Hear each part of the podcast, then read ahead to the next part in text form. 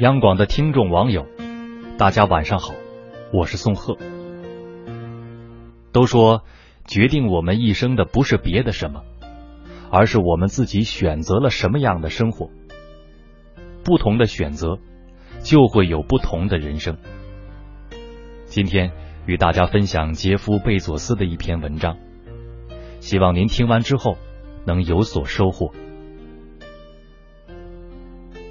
十岁那年的夏天，我跟着祖父母去了他们德克萨斯州的农场。一路上，我计算汽油的消耗，留意买食物花费的每一分钱。我依稀记得一个禁烟广告，广告上说，每吸一口烟，人就会减寿两分钟。于是，我开始给祖母算他吸烟带来的后果。我估算了祖母每天吸多少支烟，每支烟要吸多少口等等。等我得出一个数字时，我把头伸向祖母，双手按着她的肩膀，大声说：“吸一口烟少活两分钟，吸烟已经耗掉你生命中的九年时间了。”接下来发生的事情我记忆犹新。我原本以为祖父母。会夸赞我的聪明和算术技巧，但是事情不像我想的那样。祖母突然一下哭了起来，我无助的坐在汽车后座，不知道该怎么办。经过长长的一段沉默之后，祖父把车停了下来，他下车，打开了后车门，让我跟他出去。我的祖父。是一个儒雅睿智的长者，从来没有对我发过火。祖父盯着我，一直沉默，这让我心里很是不安。过了一会儿，他平静的对我说：“姐夫，终有一天你会明白，比起聪明来，更难得的是善良。”聪明是一种天赋，善良是一种选择。拥有一项天赋容易，因为上帝已经赋予你了。做出一次选择就很难。人很容易被天赋所迷惑，从而影响自己的选择。十六年前，我创立了亚马逊。那时候。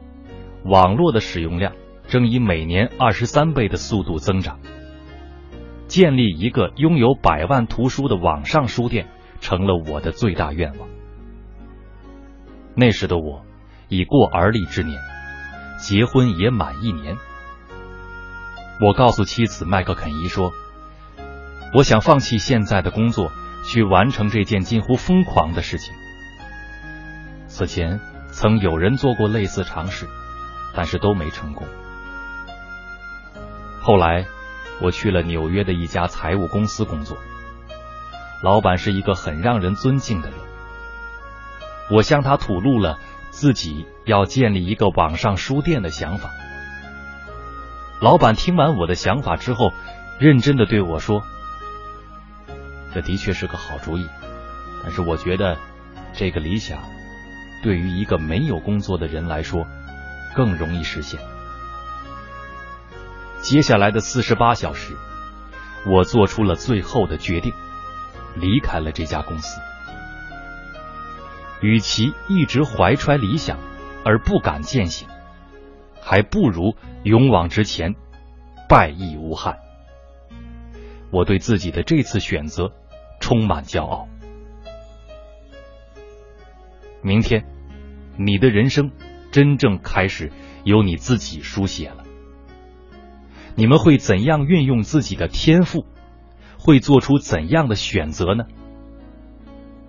你们是会循规蹈矩，还是追随内心？你们会墨守成规，还是勇于创新？你们会选择安逸，还是选择冒险？你们会屈从于批评，还是会坚守信念？你们会掩饰错误？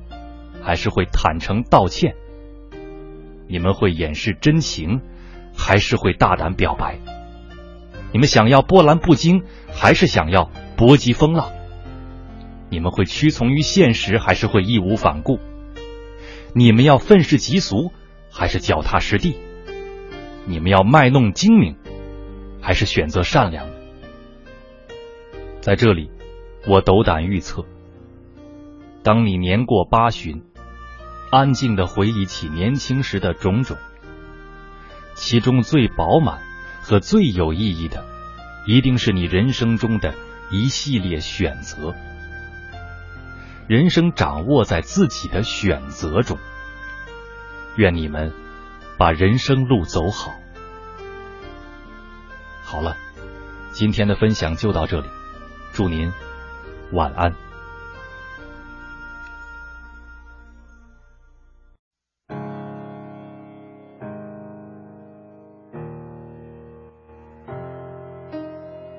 天天的生活，一边怀念，一边体验。刚刚说了再见，又再见。一段段的故事，一边回顾，一边向前。别人的情节总有我的画面，只要有心就能看见。从白云看到不变蓝天，从风雨寻回梦的起点。海阔天空的颜色，就像梦想那么耀眼。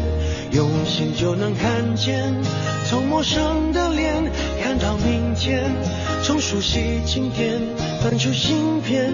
过眼的不止云烟，有梦就有蓝天，相信就能看见。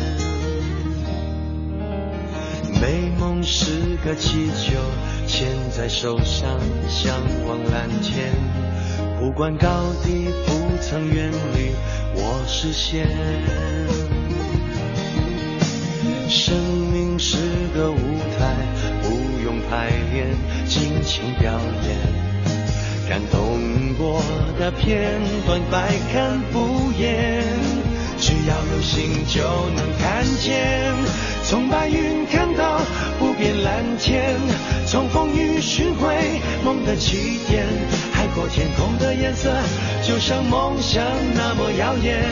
用心就能看见，从陌生的脸看到明天，从熟悉经典翻出新篇。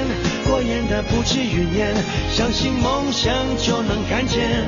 有太多一面之缘，值得被留恋。总有感动的事等待被发现。梦想天空分外蓝，今夕何年？哦，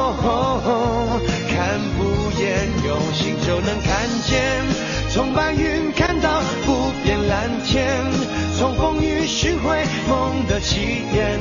海阔天空的颜色，就像梦想那么耀眼。用心就能看见，从陌生的脸看到明天，从熟悉经典翻出新篇。过眼的不是云烟，有梦就有蓝天，相信就能看见。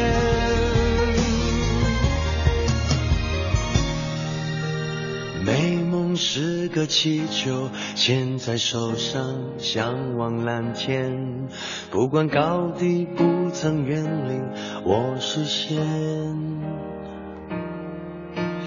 梦想是个诺言，记在心上，写在面前。因为相信，所以我看得见。